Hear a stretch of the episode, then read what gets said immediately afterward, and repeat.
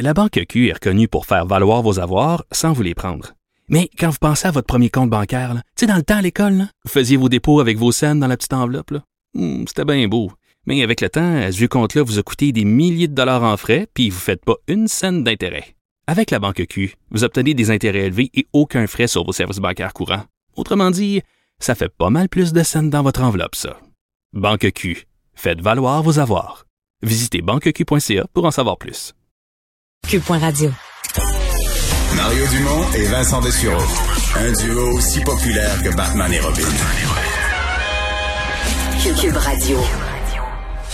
Alors Vincent, euh, dans les nouvelles, euh, il y a Nathalie Normando, bon, qui est évidemment satisfaite de ce qui s'est passé hier, là, le DPCP qui a décidé de pas aller en appel, mais qui euh, donne des entrevues un peu plus librement, règle des comptes. Oui, et euh, entre autres à ton émission aujourd'hui, elle a été assez claire. là. On sait que on, le sait que l'ancienne vice-première ministre est frustrée du traitement bon qu'elle a reçu du de, l'UPAC et tout ça, mais elle a été assez claire sur entre autres quelqu'un qu'elle vise là, comme étant la raison un peu de tout ce qui s'est passé.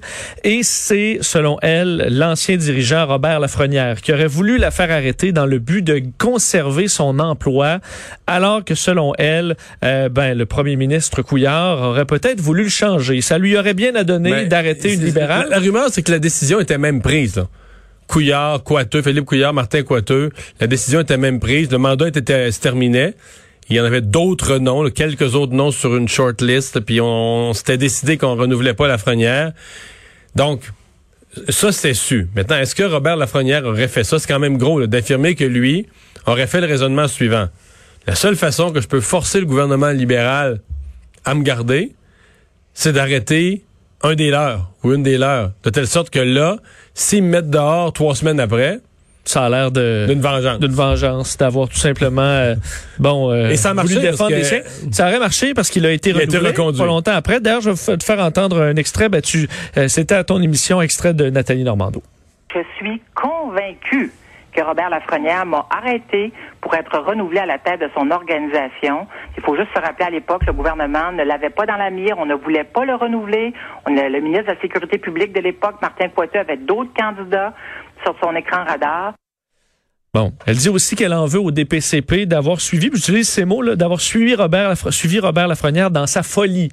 Alors, euh, c'est assez clair. D'ailleurs, pour Ça, parce que je pense que le DPCP, et là, je suis pas dans le secret des dieux, mais, mais tu sais, des fois, le DPCP se fait dire par la police, par l'UPAC dans ce cas-ci, allez au-devant, donnez le mandat, on fait l'arrestation, puis les compléments de preuves s'en viennent. ouais, on arrive là. On arrive avec les compléments Check de ça. Là. Là, on est dans son ordinateur, toutes les affaires de même, puis les compléments de preuves s'en viennent. Et je pense qu'au DPCP, on a été un peu déculotté. C'est-à-dire qu'on a donné le mandat, on a fait l'arrestation, les chefs d'accusation, etc. Et les compléments de preuves sont arrivés, mais sous forme de confetti, là. tu comprends? C'était une boîte remplie de confettis. Ouais. Tu sais, ça manquait de matière, de, de la grosse preuve, là. Tu sais, c'est des affaires. Et que le DP. Et là, le DPCP, probablement, après ça, s'est retrouvé à dire, oh boy. Nous, on a arrêté la vice l'ex-vice-première ministre. Le On- jour du budget. on a, on a huit chefs d'accusation. Parce que dans un premier temps, souviens-toi qu'il y a cinq chefs, on avait huit chefs d'accusation, il y en a cinq qui sont tombés, là. Le, le- l'arrêt des procédures qui a eu lieu euh, le mois passé, c'était juste sur trois chefs d'accusation parce que les cinq autres avaient été abandonnés. Et ça, abandonner plus de la moitié des chefs d'accusation en cours de route, c'est un peu un aveu que, C'était boboche. ben, c'est-à-dire qu'on avait accusé un peu fort pour ce qu'on a comme preuve. là. Tu sais, On, avait, on avait fait, on avait lancé des accusations à tort et à travers. Et que déjà, donc, c'était un premier signal. C'est un premier signe de faiblesse. Là. Mais on ne saura jamais la preuve qu'ils avaient. parce que là, il y aura pas de, y aura- arrêt des procédures signifie qu'il n'y aura pas de procès. Si elle poursuit, et d'ailleurs elle est en réflexion, elle disait que ça se donne jusqu'au début de 2021 pour, euh, pour, euh, pour poursuivre le gouvernement pour dédommagement? Là, est-ce qu'on en apprendrait davantage? Ça pourrait. Mais c'est pas clair. Pas, pas autant, c'est pas aussi clair. Un procès, c'est un procès, là. C'est le dépôt de la preuve, la, la preuve d'un côté, de l'autre, les interrogatoires. Faut que tu dévoiles les faits. là. La- la- le principe même des témoins dans un procès, c'est de déballer les faits devant le juge ou devant le jury. Euh, dans ce cas-ci, t'auras jamais, jamais ça de la même, euh, de la même manière. Euh, Justin Trudeau qui a finalement réagi à la mort de Samuel Paty. Euh, il a plusieurs personnes commençaient à lui reprocher qu'il était un des, un des seuls chefs de gouvernement qui n'avait pas encore réagi. Mais est-ce que c'est? J'avoue que moi, j'ai été jeté à Ben terre. là, C'était le 16 octobre. Il a réagi 11 jours en retard. Euh, il l'a fait. Alors qu'il a été questionné, il faut dire, euh, sur le sujet lors d'un point de presse. Alors, euh, le premier ministre Justin Trudeau qui a condamné euh, l'assassinat du professeur français Samuel Paty, il a dit, nous avons et nous allons continuer de- d'exprimer notre solidarité avec la France suite à cet attentat terroriste haineux. Euh, bon, nous devons être solidaires et toujours se tenir debout contre ceux qui s'attaquent non seulement aux individus, mais aussi à notre société, à nos valeurs. Euh, et euh, bon, on fait un rappel, lance un appel au calme. Nous sommes dans une situation également où les tensions s'enflamment, la rhétorique s'emporte, et nous, nous devons d'être à l'écoute et de travailler dans le calme pour empêcher un accroissement des tensions et de la mécompréhension dans le monde. Et va parler, tu sais, des- aux leaders mondiaux, aux leaders communautaires, leaders de la communauté musulmane pour comprendre leurs inquiétudes et leurs préoccupations sur le sujet. Mais tu sais, c'est parce que c'est arrivé vendredi de l'autre semaine. Oui. Euh, Emmanuel Macron en a fait un grand cas. La France a réagi vivement. Il y a eu des funérailles euh, en France, des funérailles d'État. Le président Macron a pris la parole. Et là, le- le- Je dit, il va appeler, parler aux leaders mondiaux. Je le vois appeler euh, Macron là, pour d'alors. Hein, quel est votre, votre point de vue sur le sujet et vos préoccupations? Ouais, ça, Euh, c'est un peu off, là, Mais c'est peut-être. parce qu'il y a cette capacité, M. Trudeau, à un moment donné, de dire rien. Là. Mais il continue toujours, continue de travailler, mais il continue d'exprimer sa solidarité. Alors, on va continuer d'exprimer notre solidarité à tout le monde. Euh, D'ailleurs, aujourd'hui, point par, par rapport à, à- à Justin Trudeau, François Legault lui a envoyé une petite pointe. Oui, euh, pas à fait peu près, même, hein. euh, Peut-être plus qu'une pointe aujourd'hui euh, concernant euh, la gestion de la, de la frontière. Alors, demande d'ailleurs aux, aux, euh, à Justin Trudeau de fermer la frontière avec les États-Unis jusqu'au moins à la fin de l'année et lui a envoyé une pointe par rapport à, la, à sa gestion là, du dossier des CHSLD et de la frontière. Je vous laisse entendre François Legault. Ben, euh, je pense que ce qui est important, c'est que M. Trudeau, euh, qui veut gérer les CHSLD, là, mais qui s'assure de bien gérer, de mieux gérer les frontières. Au mois de mars, ça nous a fait très mal que M. Trudeau ferme pas plus rapidement les frontières. Il y a plein de gens qui sont rentrés au Québec avec le virus. Là, c'est très important que M. Trudeau garde les frontières fermées pour un bon bout de temps. Ils s'entendent toujours bien, les deux. oui. Ben là, euh, pour sortir, bon, on voit que c'est réfléchi là aussi comme sortie. Là. Oui. Alors, euh, je sais pas à quel point quand ils se parlent, euh, ça, ça se passe bien là, sur la gestion de tout ça. Début de semaine très, très, très chargé euh, pour euh, Donald Trump et Joe Biden. Ouais, là le décompte est commencé. On est à l'intérieur d'une semaine là, de cette journée euh, du vote aux États-Unis. euh, bon, la semaine prochaine, mardi, et euh, on multiplie les événements, surtout du côté, il faut dire, de Donald Trump là, qui, se promène un peu partout, de Washington à Vegas, par le Michigan, Wisconsin, Nebraska. Et ça a l'air à marcher, là. Dans certains des États, on dit, ah, il va dans des États qui avaient gagné la dernière fois, puis là, il est plus sûr de gagner, il est en arrière d'un sondage.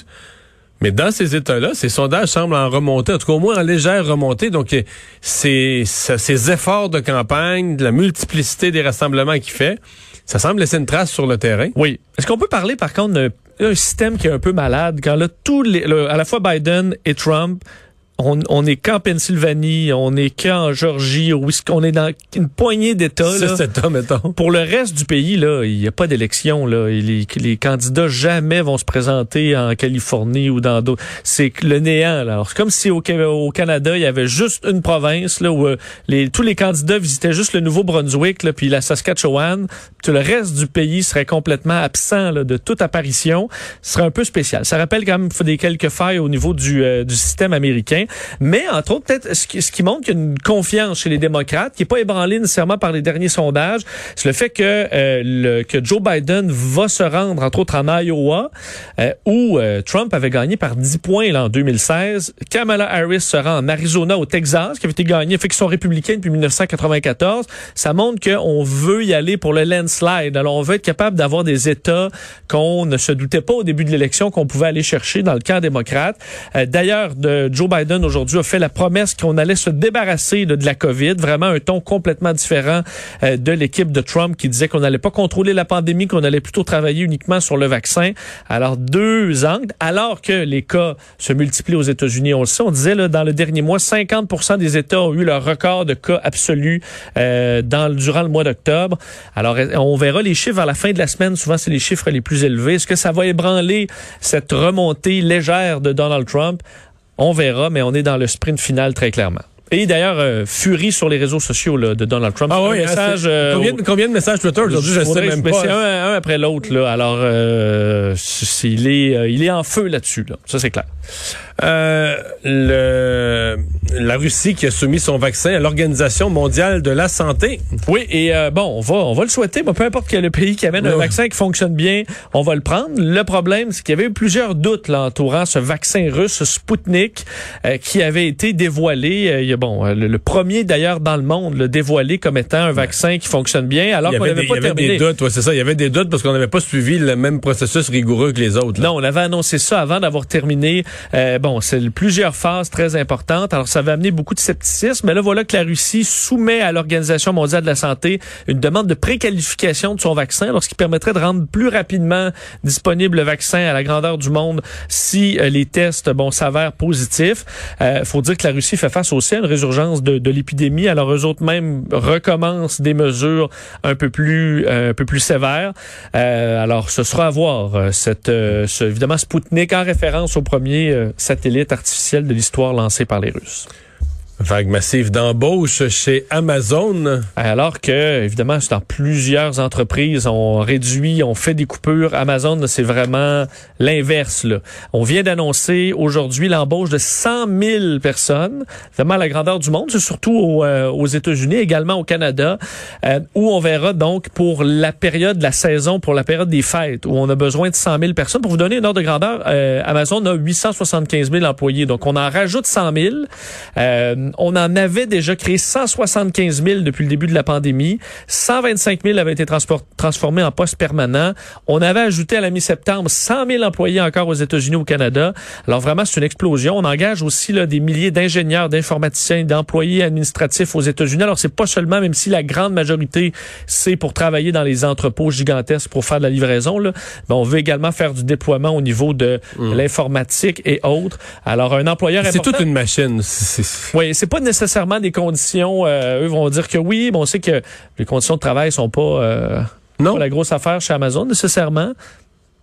Ça dépend là. Attendre. Mais, euh, mais là, pour embaucher autant de monde, c'est qu'ils commencent à avoir des bureaux. euh, comme au Québec, là, il y a un entrepôt dans l'ouest de Montréal, un oui, Mirabel. Mirabel, qui énorme aussi. Il n'y en a pas un autre dans le coin de la Chine ou à Montréal? C'est fort possible. On embauche et on agrandit euh, énormément chez nous aussi. Tu le vois avec l'apparition, entre autres, des livraisons dans une journée. Là. Alors, c'est parce que c'est disponible à l'entrepôt. On est capable d'aller très, très rapidement. Ça prend des entrepôts immenses pour garder le plus de produits possible.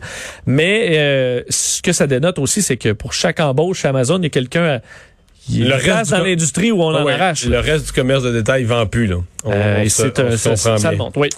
Euh, tu veux nous parler du succès instantané d'un nouveau site de rencontre? Oui, là, euh, au, en Royaume-Uni, et ça fera probablement des petits à la grandeur du monde, là, le site euh, de rencontre le plus euh, en croissance dans le monde présentement s'appelle Dinky One. Alors, ça s'adresse aux hommes qui ont des petits pénis. Voyons. Euh, à 48 Je me heures. demandais qu'est-ce qu'un site de rencontre? C'est comme on dirait que tout a été fait, mais OK, c'est qu'il s'adresse à une, une clientèle particulière. clientèle nichée. Euh, en 48 heures, Mario, 30 000 membres ont euh, été, se sont inscrits sur le site. T'as-tu utilisé le mot membre euh, volontairement? Non, je l'avais pas, euh, j'avais pas pensé comme ça. Alors 30 000 membres déjà en 48 heures. Euh, évidemment, l'objectif étant d'enlever le malaise pour des hommes qui ont un petit pénis Mais- sur le, le fait que les sites de rencontres traditionnels, c'est pas une question que tu vas aborder nécessairement ou dire ben l'écrire dans ta description, tandis que sur un sur Dinky One, c'est clair. C'est clair, tout le monde. Euh, les photos sont, sont interdites par contre, alors tu peux pas me montrer. Il faut dire le, je, vais- je vais peut-être en insulter certains là, parce que si, vous, si vous demandez, il faut avoir combien pour être admis sur le site, c'est 5 pouces et demi et moins. Alors c'est quand même il y a une certaine tolérance. 5 là. pouces et demi et moins. Oui, alors Ah il y a quand même, euh, c'est à peu près, de la- si la moyenne est 6, c'est quand même beaucoup, beaucoup d'hommes qui sont invités. Mais, mais ce c'est quoi le but dans le sens que c'est qu'il y a des femmes qui vont aller magasiner? Il y a d'un, il semble y avoir beaucoup d'intérêt. mettons, que- mettons que tu vas dans un site régulier, tu te dis bon ben là je regarde des hommes, ben lui il s'intéresse à, à les mêmes choses que moi, il aime voyager, il aime telle affaire, telle affaire, telle affaire, puis Oui. là ben ça devient une loterie là, tu sais que tu découvres. euh, Exact, le tout. mais c'est que là il y a pas de loterie, c'est que tu, tu, tu fouilles, tu dis moi je vais aller magasiner, là, juste. Ça. Juste en fait, c'est que semble que pour plusieurs femmes, parce que les femmes aussi étaient très intéressées par le site, il y a des femmes qui préfèrent ça.